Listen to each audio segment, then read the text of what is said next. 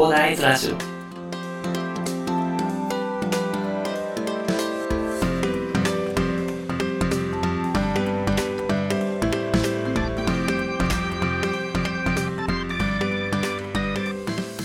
はい、おはようございます。こんにちは、こんばんは、コーダイです。この番組ではですね、一級建築士、ブロガー、ポッドキャスター、セールスデザイナーの私がですね、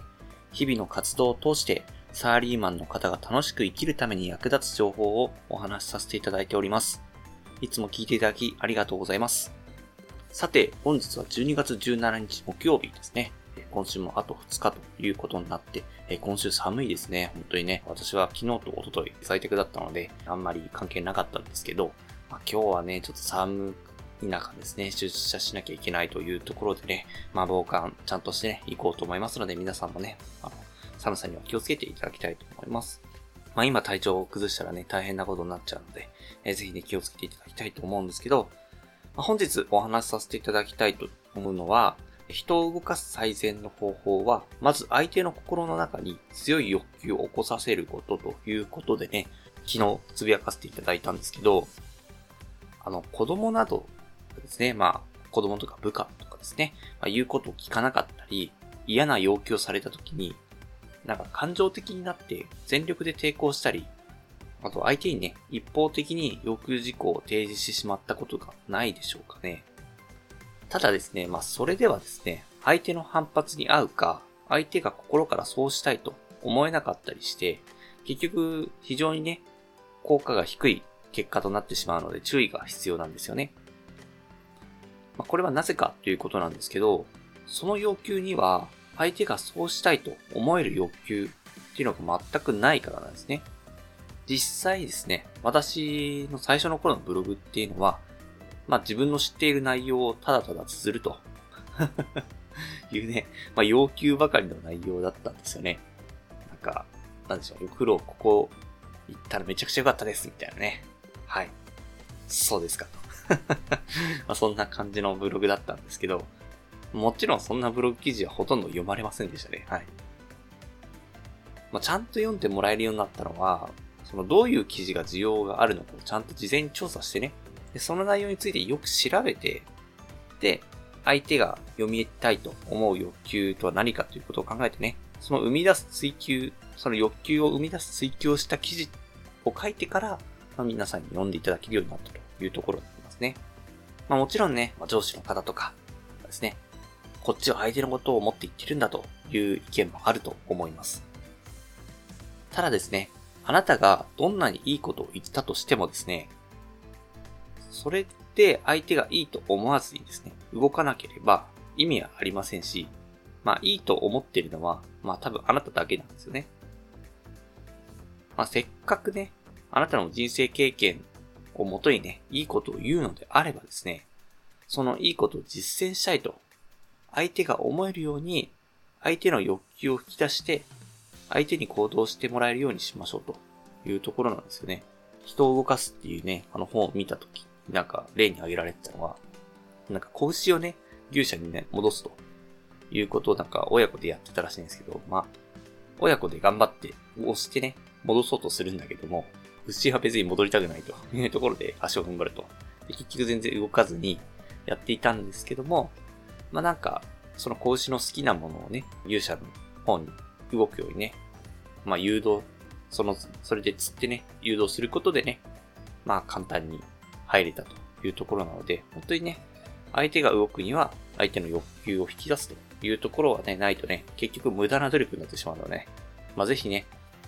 まあ無駄な努力とか、相手にね、変な感情を抱かせないためにもですね、まあビジネスメール等でもね、使えると思いますのでね、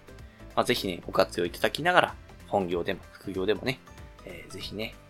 相手の欲求を引き出すというところを念頭に置きながら、えー、活動していっていただければと思いましてね、本日はお話させていただきました。まあ私はこれを知らずにね、今まで無駄な努力をしてきたので、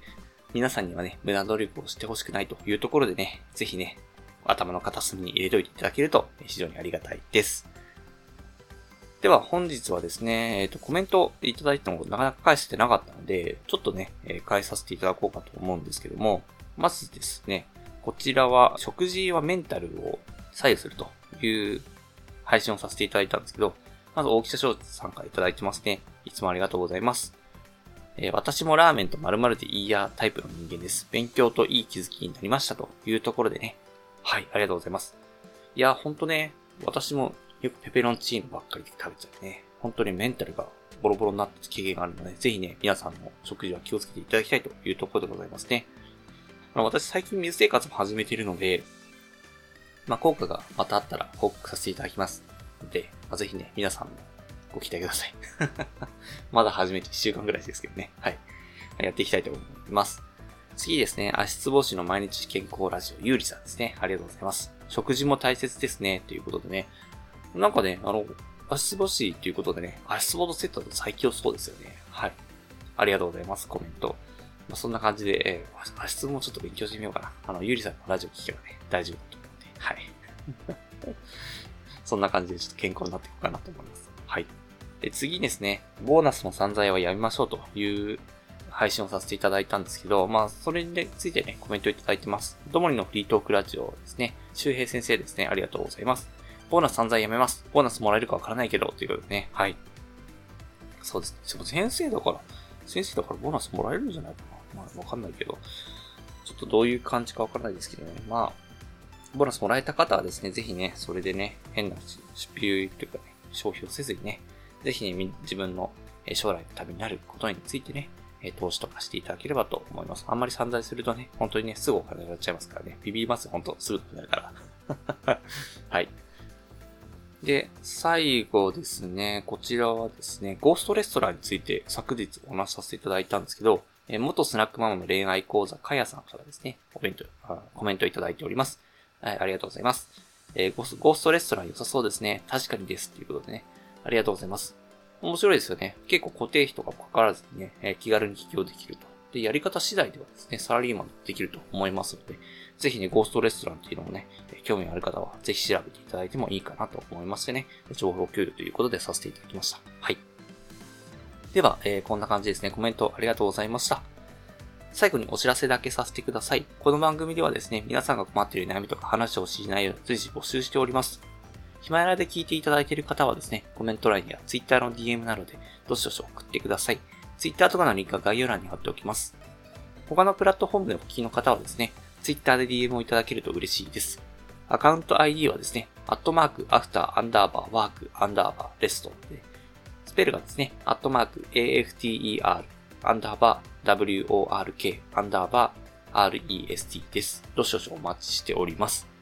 それでは今回はこんな感じで終わりにしたいと思います。このような形でね、皆さんの耳だけで役立つ情報をゲットできるように死に物狂いで情報をゲットして毎日配信していきますので、ぜひフォロー、コメントのほどよろしくお願いいたします。